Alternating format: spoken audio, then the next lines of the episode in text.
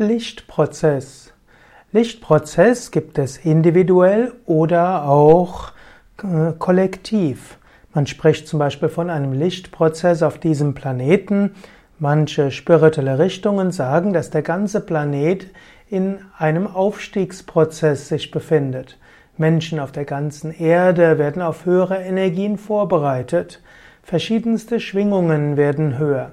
Ob Mensch, ob Tier, auch Pflanze, Baum, Mineral, alles öffnet sich für eine höhere Schwingung und diese höhere Schwingung kann man als Licht wahrnehmen.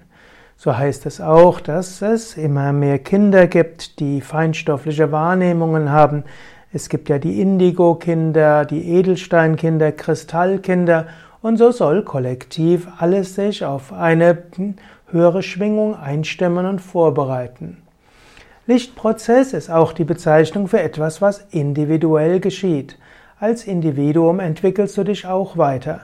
Und wenn die höheren Chakren aktiv werden, wenn die höheren Energiezentren sich öffnen, dann strahlt deine Aura mehr.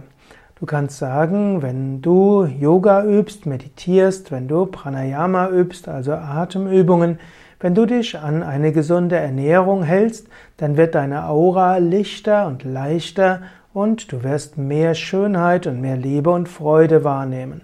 All das kann man als Lichtprozess bezeichnen.